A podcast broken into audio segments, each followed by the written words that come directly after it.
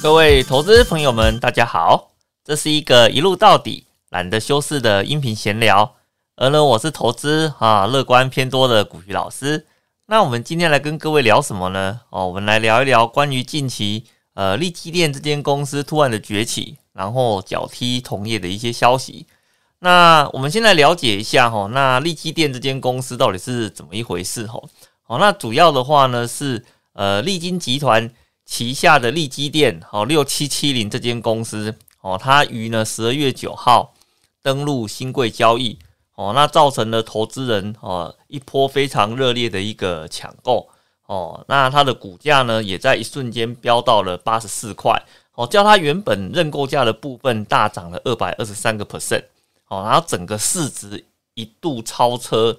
哦，台积电转投资的世界先进这间公司哦，而且呢，整个成交量非常的高哦，七万多张哦，诶，各位在新贵市场七万多张啊，这可是一个上市的一个呃新纪录啊！哦，因为新贵市场本身它的流动性跟交易性都没有说非常非常的好嘛，哦，那能够有这么高的一个成交量，几乎是。可以跟我们的上市柜市场去做一个比拟的，所以我们可以去了解到一件事情，就是利基电这间公司的上市，哦，带动了整个投资市场很多一些兴奋的情绪，哦，那既然在这个激情过后啊，呃，投资朋友可能有些人会觉得很失望了，哈，因为呢，它的股价从高点的八十四块，很快的呢，隔了。几天之后呢，就滑到了呃四十七点二五这样子的一个价位啊，所以好这样子一个大起大落的一个过程啊，就会造成一间公司增添了很多的一些传奇性啊，一些消息啊。那特别呃利基电这间公司，它的前身呢又是呃利金科技哦，那所以我们今天呢就来聊一聊利基电它本身它到底是怎样的一间公司。哦，那它主要的一个竞争对手，哦，到底是谁？那更重要的，这间公司造成这么大的一个抢购的热潮，它真的呃值得我们去做呃投资的一个动作吗？啊，首先呢，第一个，我们先来跟各位聊一下关于利基电这间公司它的一个现况到底是怎么一回事？哈，好，那我们在前面的部分跟各位稍微简单的聊了一下。它在十二月九号哦登新贵哦，就造成了股民的一个抢购的热潮哦，股价呢最高曾经来到八十四块，而目前它就滑落到接近到十几块的一个程度哦。不过呢，我要跟投资朋友讲的一件事情是哈，呃，新贵市场啊，它的股价大起大落，这是非常正常的一个现象哦，因为呢，新贵本身它是没有涨跌幅限制的。所以呢，你说它一天呢涨一百趴，跟一天跌一百趴，这是有可能会发生的哦。哦，所以呃，投资朋友，那个如果你今天你针对新贵要去做交易的时候，你必须哦要有一个心理准备哦。你有可能今天投进去之后，隔天你的股价就腰斩了。哦，这这这种东西在上市柜是不会发生啦。哦，至少上市柜它有个涨跌幅的限制嘛，十趴嘛。哦，你要跌掉。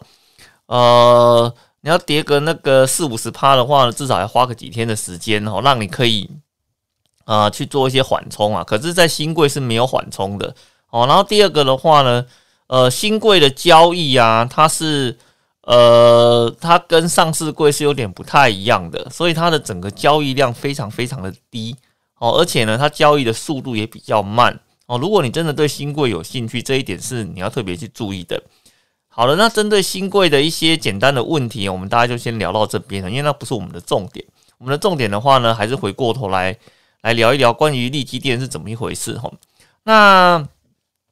利基电这间公司，它那个登陆新贵之后的话呢，它一些背景啊，它的一些产能啊，它一些技术资料就呃被揭露了嘛。所以呢，我们这边先帮各位做一些基本的整理，让各位去了解一下这间公司它到底是在做什么的。哦，那利基电这间公司呢，它主要是在做呃逻辑 IC 的代工哦，那而且呢，它是目前少数具有十二寸晶圆产能的公司哦。你要各位要知道哈，在台湾的四大呃晶圆代工厂的公司里面啊，那主要的十二寸产能都是由呃那个台积电哦，它所包办的。好，那台积电的话呢，总共有六寸的十二呃有六间的十二寸晶圆厂。那因为十二寸晶圆厂啊，它整个投资的规模哦，跟支出的费用非常的大啦，哦，所以一般的呃其他的一些晶圆代工厂的话呢，大部分都不会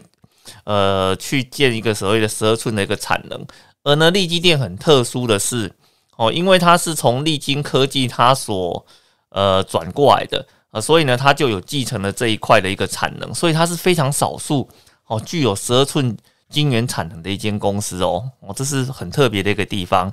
哦。那另外的话呢，在台湾呢，哦，我们有呃所谓的晶圆代工的这一块啊，事实上我们的产能非常的大哈。那老师去查了一下，在今年的二零二零年的十一月，哦，研调机构有去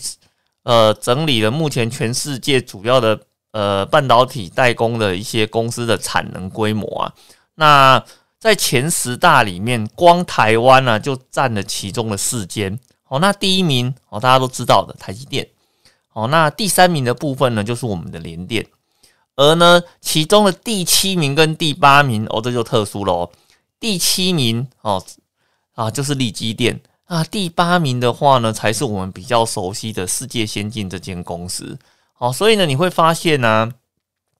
我们从半导体代工的一个。产量来看的话呢，事实上，呃，台湾这块小小的地方哦，在半导体的这一块，它有一个非常坚强的研发实力，还有非常充沛的一个产能。我跟你讲啊，光台积电一家的产能啊，就几乎把其他家的全部通通都打趴了。哦，所以呢，哦，台湾的话呢，它可以说是半导体啊、代工啊、IC 设计非常依赖的一个重要的生产的一个据点。哦，所以呢，我们来。简单的聊一下哈，关于利基电这间公司啊，可能有一些比较年长的投资人啊，那你只要听到呃利基电的董事长是黄崇仁啊，他的前身是利金科技啊，啊，他他大概就知道这是怎么一回事的嘛，对不对？哦，因为以前的利金哦是一个有很多消息面的一间公司哈，哦，那第一个它的股性非常的活泼，好，那另外一个的话呢，就是。呃，那个黄崇仁董事长的话呢，他本身的话题性非常的呃充足哈，哦，所以他经常登上很多的媒体的版面，所以有一些呃投资人的话呢，非常喜欢跟着他的一些消息面去做股票市场的短线的进进出出，哦，那这是投资人对他非常偏好的一个原因呐，哦，那其实呢，这间公司来讲，它的前身就是利金科技。哦，那他在过去啊，曾经经历过所谓的低润报价的崩跌，哦，导致呢，他最后哦被迫黯然下市哦，而且他整个下市之后的话呢，股价只剩下大概零点二八块，哦，那个实际上股价非常非常的低吼，哦，那他在那个下市之后的话呢，又积欠了呃相关的债务的话呢，高达一千两百亿吼。可是，呃，黄董事长非常令人敬佩的一个地方哦，就在这边哈哦，他重新呢把这间公司的业务做定位，从原本做低润呃记忆体的这一块，把它转型成做晶圆代工，主攻在逻辑 IC、驱动 IC 啊、电源管理 IC 的这一块，然后呢，再经过几年的。呃，发愤图强啊，然后励精图治啊，然后把这整个一千两百亿的债务啊，诶，居然把它哦给做了一些呃清偿，然后呢，能够再重返到整个证券市场的这一块，哦，这哦这真的是完全配得上黄董事长以前被我们称为“九命怪猫”的一个称号哈，他的这个这个。呃，这整个整个经营的一个精神啊，经营的毅力啊，我觉得在这一块是非常值得投资人去做呃敬佩的一个动作啦。哦，那当然了，经营绩效是另外一回事嘛，对不对？而我们是纯粹以它的一个经营的韧性来看的话呢，这个非常的了不起啊。因为为什么？如果投资人我们有在呃市场里面待过好一阵子哦，你会注意到一个现象哦，那就是。很多的公司啊，它一旦经营不善，呃，下市之后，哦，通常公司经历过清算呐，哦，那一些破产重组之后啊，那大概都不会再呃重返呃证券投资市场了。所以，我们以前常会讲说，如果一间公司买到破产，一间公司买到下市，它的股票呢，我们就只能够当壁纸把它贴在墙上去做缅怀。但是呢，历经它不一样的地方就在于，它破产下市之后。这些股票竟然没有变成壁纸，反而呢让它有机会重新做上市的动作哦。那当然，那个那这对于那个原本的投资人来讲的话呢，是一个非常令人振奋的消息哦。不过我们坦白讲啊，哦，那他在下市之后的话，曾经发动一波的收购，也就是他下市价是零点二八块，然后呢，他就用零点三块的价格哦把。呃，股权的部分给收购回去了哦，所以你如果在那个时间点哦，你参与了公司的收购，让它零点三块收回去，那我想今天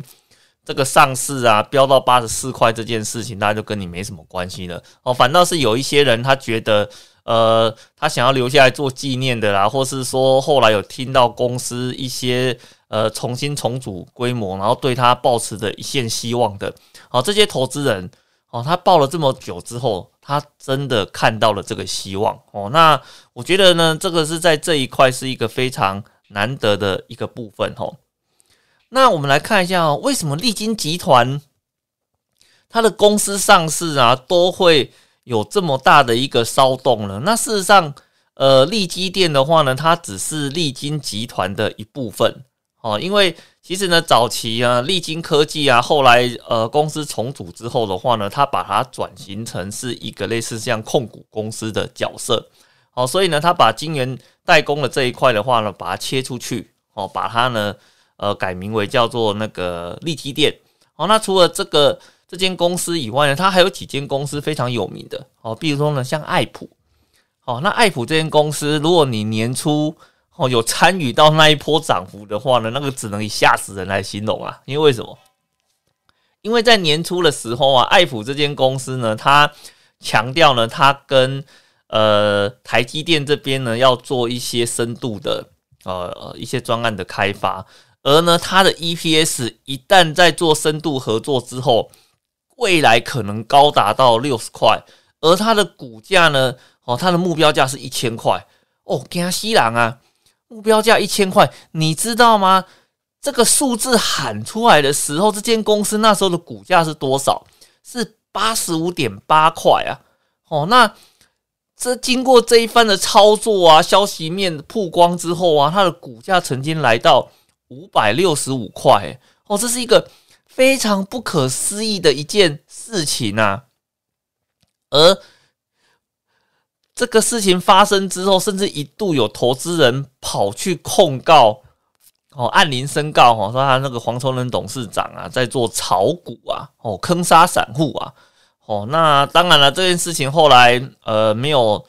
呃再深入的报道的话呢，老师没有注意去看，哦，你可以去看一下他后面到底哦是怎么去处理这件事情的。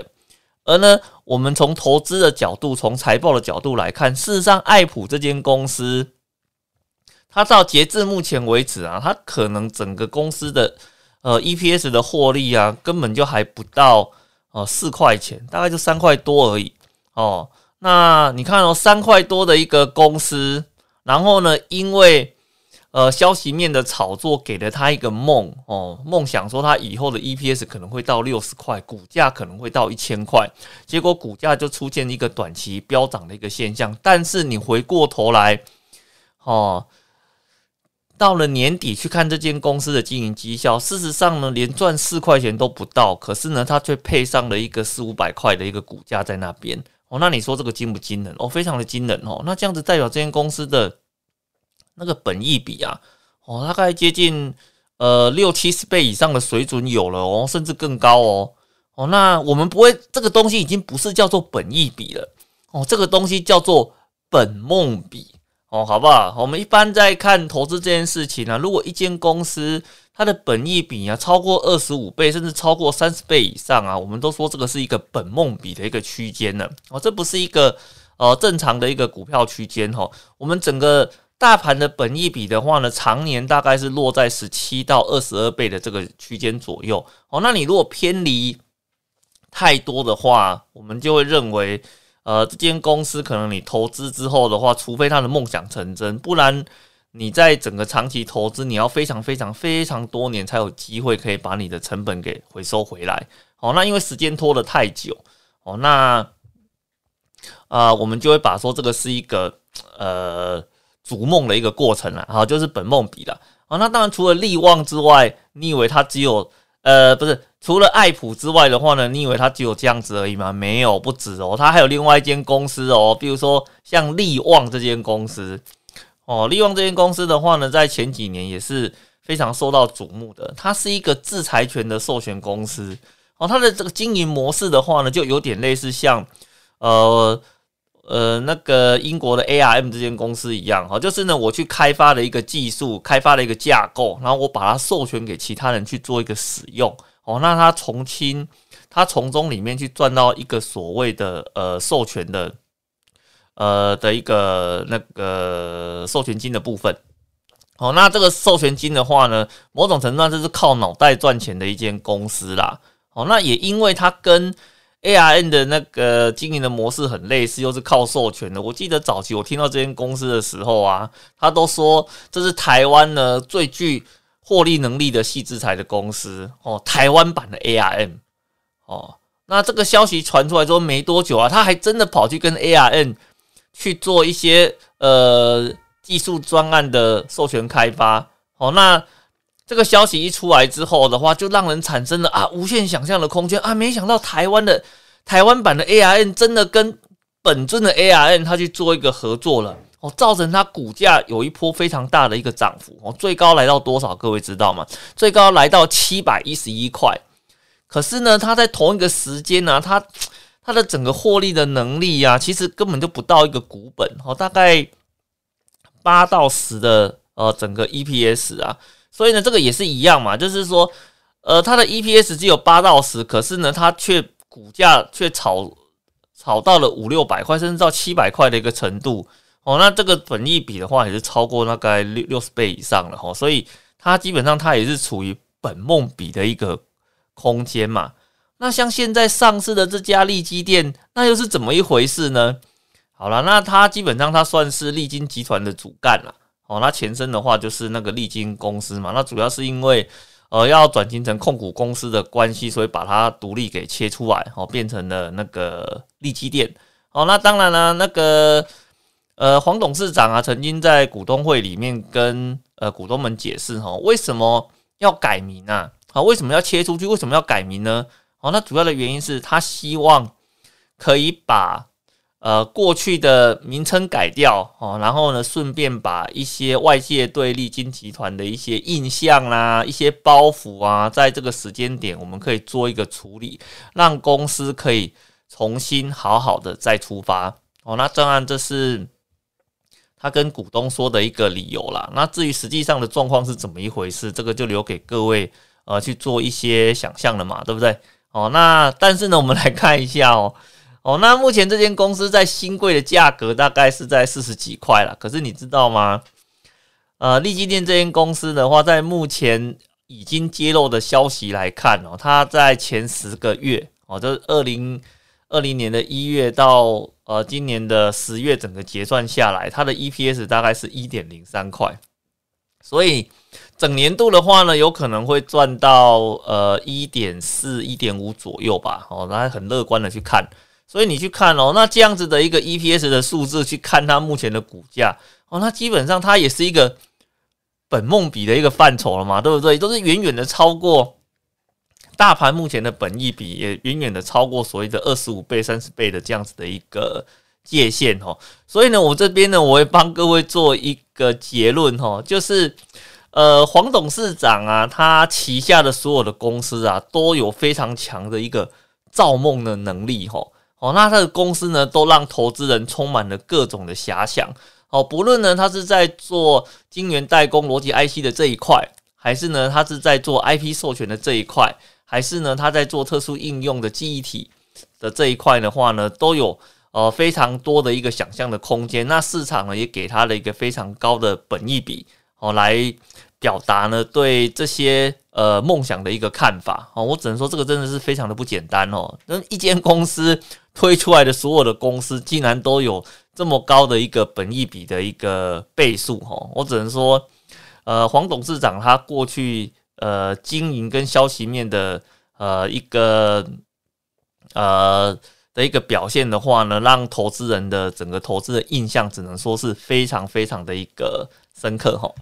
那我们在谈完啊，利金集团它旗下的一些公司哦，最近的一个表现之后啊，各位你有没有发现到一个很有趣的一个现象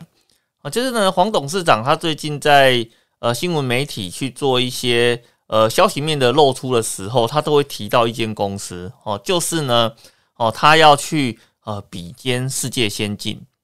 哦，那他为什么一定会去呃要点名到世界先进的这一块呢？而这个其实是有原因的哈。我们把这两间公司它的一个状况哦，帮各位做一个说明哦，各位就可以去了解好为什么他在呃做竞争对手比较的时候，他一定都会把世界先进给拿出来看嘛。哦，那他不可能说他干掉台积电嘛，对不对？那干掉台积电嘛，差那么多。哦，主要是你在产能跟技术面上面来讲，只能跟台积电比，它的落后实在是太多了。好，所以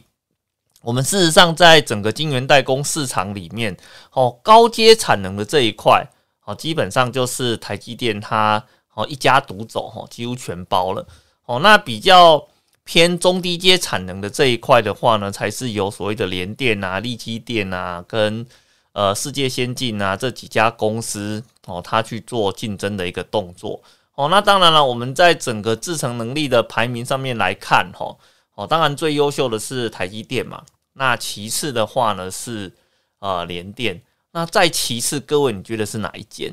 哦，你可能会觉得是世界先进，那事实上不是哦。哦，再排下来的话呢是力基电。哦，那最后的话才是世界先进这间公司哦。哦，这个是以目前呢这四间公司它有揭露的，它目前整个呃具备量产能力的呃微缩制程，我们来做一个比较哈。哦，那各位，台积电已经做到五纳米、七纳米的，这个是大家都知道的一件事情嘛。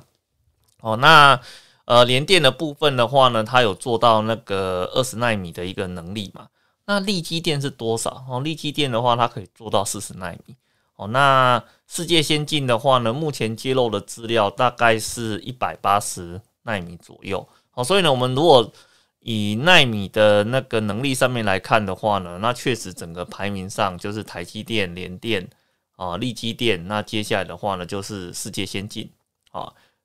那我们来大概了解一下哈，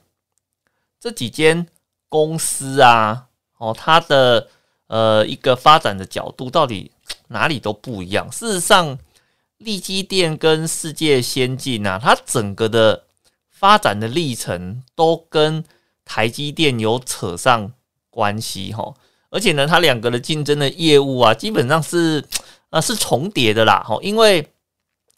利基电它后来切入到晶圆代工的这一块啊。那他是从哪边开始去做崛起的呢？哦，就是他去做到那个逻辑 IC 的代工。哦，那在逻辑 IC 代工的这一块的话，就我们刚才前面有提到了嘛，他就是做一些什么驱动 IC 啦、电源 IC 啦。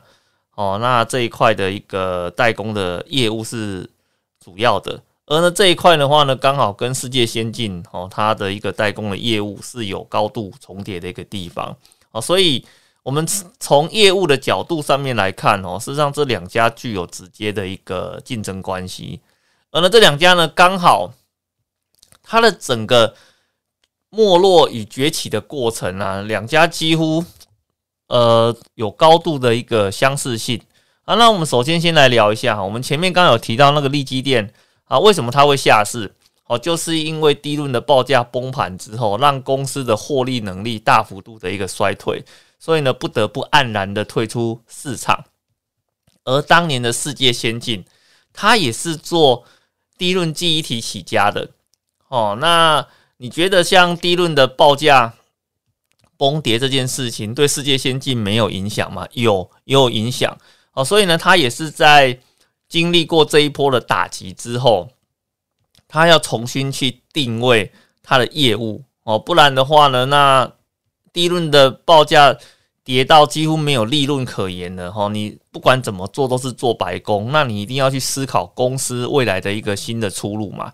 那世界先进这间公司的话，那在呃台积电的一个协助之下，它把它的呃业务的形态从原本的呃低润的一个技术的自主开发制造，哦，把它转型成去做晶圆代工，而它晶圆代工。做的东西的话呢，就是现在所谓的呃驱动 IC 啊，跟电源管理 IC 的呃这一块的一个业务。而呢，你看哦，那像利金它下市之后，它重新再站回来，它是也是把他们公司的整个业务的形态啊，从低润转成去做晶圆代工，那也是去做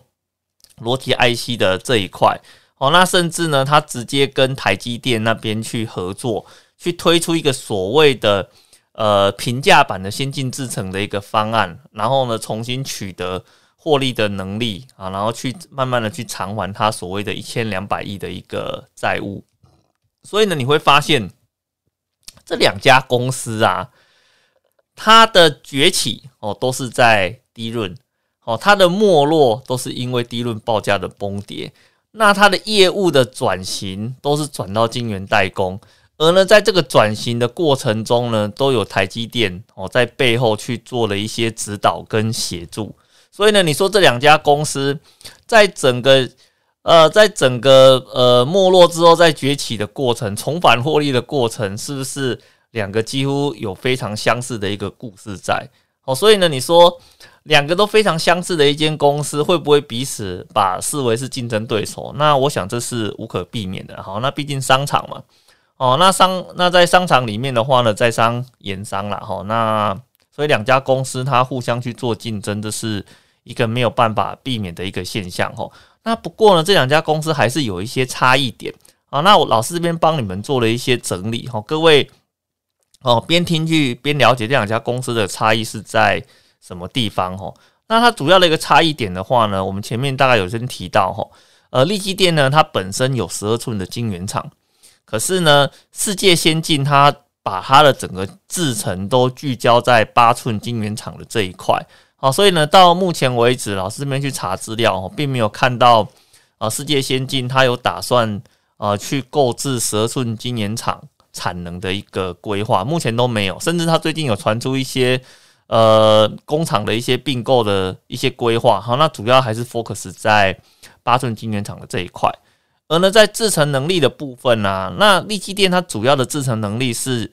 呃，集中在四十到一百一十纳米的这个比较呃成熟的制程能力的一个开发跟量产。而呢，世界先进呢，它在那个零点一八的微米，也就是一百八十纳米的这一块的话呢，是它目前呃所揭露的哈制程能力呃最好的这一块。啊，所以呢，你会发现这两家公司它在制程能力上面来讲是有一些差异的。而呢，我们来看产能的这一块，哦，力基电的产能排名在全球第七大。好，那世界先进的话呢，它是全球第八大。好，那我觉得这个东西的话，它是一个无可厚非的一个结果啦。因为力基电它毕竟它有十二寸的一个产能，而且呢，力基电它。原本是立晶科技嘛，它原本就是在做呃记忆体呃大规模呃量产制造的一间公司，所以它的产能的规模会比世界先进来的大，这是个蛮合情合理的一个结果啦。哦，所以呢，我们来看，你如果说是从产能跟制成能力的角度上面来看，事实上呢，立基电它的优势是比较大的。可是呢，你如果是从财务数据的角度来看，世界先进的财务数字是比较佳的，好，所以呢，我们也来简单的帮各位做一下比较，这两间公司它的财务能力哦，到底的落差是有多少？哈，那我们来简单谈一下哈，哦，比如说以毛利率来讲，哦，世界先进的毛利率是三十三点二 percent。而呢，利基店的毛利率呢，则是二十四点三 percent 哦。那这边的话，大概两间公司差了接近快九个 percent 左右的一个差异哈。那世界先进的毛利率显然是比较高的。哦，那在净利率的部分，世界先进的净利率有高达十八趴。哦，那可是呢，利基店的话呢，只有九点一帕，哦，那这边大概就差了九个 percent 哦，那就是主要的话，它毛利率就差了九嘛，所以你最后的净利率差了九，这也是一个蛮合情合理的一个结果啦。哦，那在呃上半年 EPS 的部分哈，哦，那世界先进赚了一块八，而利基电的话呢，赚了零点六五，哦，也就是说，虽然利基电呢，它有呃比较先进的制程。然后呢，它有十二寸晶圆的一个产能，然后它的整个产品的组合啊、代工的模式啊，跟世界先进有比较多的一个重叠性。可是呢，我们在整体的财务数字上面来看，哈，它世界先进目前的一个资料呢，是比例基电会来的比较好的。哦，那所以我们可以大概去推测，就是说，呃，目前。世界先进这间公司啊，它的整个产品组合啊，跟它的整个制成良率上面来讲，哦，它是呃会比利基电来的更加的优秀。好，那你如果说世界先进，它有一个它有没有什么比较大的一个问题呢？有了，它有个比较大的问题啊，就是它的话题性哦比较少啦。哦，就是一样是做晶圆代工啊，它的那个董事长的部分的话呢，可能在媒体的一些声量上面哦比较低嘛。哦，那。就是比较低的话呢，就是媒体的曝光度比较低，所以整个可能对股价的一个影响啊，跟曝光度来讲的话呢，相对就会比较低落一点，就比较没有什么题材性啊。哦，那这个当然说这种东西对于呃做长线投资的投资朋友来讲的话呢，这这个现象的话倒是蛮好的。哦，可是你如果是做一些短线投资的话，你可能就不太喜欢了。所以，像为什么像以前利金集团的股票啊，很多那种炒短线的投资人非常的喜欢，哦，就是因为它的消息面够多嘛。好，那一点点风吹草动啊，隔天就会对股价造成一些很明显的波动影响。你如果是做短线的，当然是做这种常常会产生波动的公司，哦，你比较容易去做到一些短线的价差嘛。那那种没有什么公。没有什么题材，没有什么消息面的公司的话呢，可能你对它的一个关注度就会呃比较低一点哦。那这是一个无可厚非的一个结果啦哦。所以呢，我今天呢，我来帮各位做一个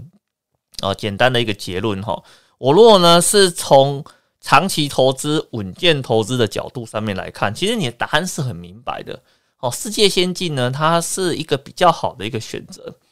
哦。那老师跟你讲，我们的理由如下哈。首先第一个。哦，世界先进呢，它是一间上市柜的公司，所以它在过去啊，它整个的财务绩效，它有非常明确的一个记录可以去追踪，可以去查询，可以去做比较。可是呢，利基电，呃，它虽然前身是利金科技，可是呢，它因为被改名重新做上市的一个动作，所以而且呢，它上市的地方目前还是在新贵市场。所以它在相关的资料揭露上面来讲的话呢，就呃没有像世界先进揭露的呃这么的频繁啊，然后这么的公这么的一个透明公开哦，那甚至呢你在一般券商的网站里面也不太容易去查到它的一个资料，所以它在呃财务的绩效的可追寻性上面来讲哈，它目前是不太好的哦。那第二个的话呢，我们如果以单纯的财务数字。来看哦，目前是呃，世界先进它是明显比较优于在利基店的这一块哦。那第三个，我们比较不推荐呃世界先进的一个原因的呃，我们比较不推荐利基店的一个主要的原因的话，是在于说，因为它是在新贵啦哦。因为其实你刚刚我们刚刚有跟各位提到嘛，新贵它它的性质哈，它比较接近是一个。呃，创投的一个性质哦，因为它没有涨跌幅的限制，而且呢，它的财务资料的揭露度比较低，它本来就不太适合一般的投资人去参与。好，而且呢，其实我们来看了很多近年的公司啊，那比如说它从新贵去转上市贵之后，都会出现股价大幅度的一个下滑。哦，所以呢，你如果今天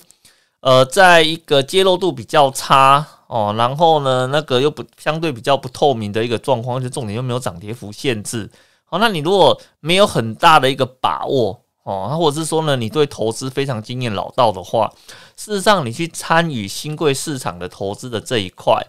哦，那你是比较容易受伤的哦。所以呢，我们如果是以长期投资稳健投资，然后财务比较透明、通公开的角度来看的话呢，哦，目前世界先进哦的这一块是比较值得我们去做关注的。哦，那可是呢，你如果从另外一个角度上面来看，以一间公司的长远的体质跟产能来看的话呢，利基电是比较好的哦。哦，因为我们刚刚有跟各位在提到了嘛，它在产能的部分比世界先进来的大，这第一个。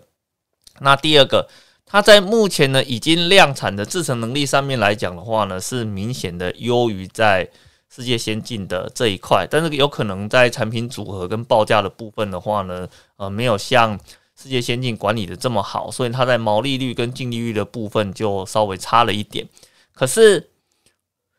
呃，这间公司呢，会不会哪天吃了一颗大补丸啊，突然把它的那个良率跟制成的问题呢，把它给打开，然后得到一个比较大飞跃性的一个成长？我觉得这个很难说啦，吼，因为。科技业就是这个样子哦，有时候呃良率上不去，就是在某个地点哦出现了一些卡关哦，或者说产能上不去的话呢，因为有某个瓶颈的站点，把它的产能都堵在那个地方哦，那可能呢，他在某一天呢，突然找到了一个好的方法，把这个瓶颈打开了，那公司的体质呢，可能不到半年的时间就会得到很大的一个翻转哦，这个是。呃，老师以前是在科技业里面，呃，大概从事了在十几年的时间呐，所以我常常遇到科技业有这样子的一个现象哦，所以呢，我们绝对我们不能够把一间公司的状况给说死哦，那特别是科技业的这一块，因为科技业真的就是这种，呃，可能一两个部分啊出现明显的改善啊，整个公司的一个获利的状况啊什么的，就会出现大幅度的一个变化。好，所以呢，我们以资料上面来看，以现况来看，世界先进是比较好的。可是呢，你不能够忽略到利基电这间公司，它本身已经拥有的产能跟制成的优势，就是摆在那个地方。哦，所以呢，呃，如果说你对这间公司有兴趣，哦，你可以持续的去观察它，然后呢，看看呢，它会不会。发布了一些什么消息啊？就是说它的什么产能跟良率啊，有一些很明显的突破性的发展哦。那如果这件事情真的发生的话呢，也许这两间公司整个财务的体质就会出现哦不一样的一个面貌了哈。好的，那所以我们在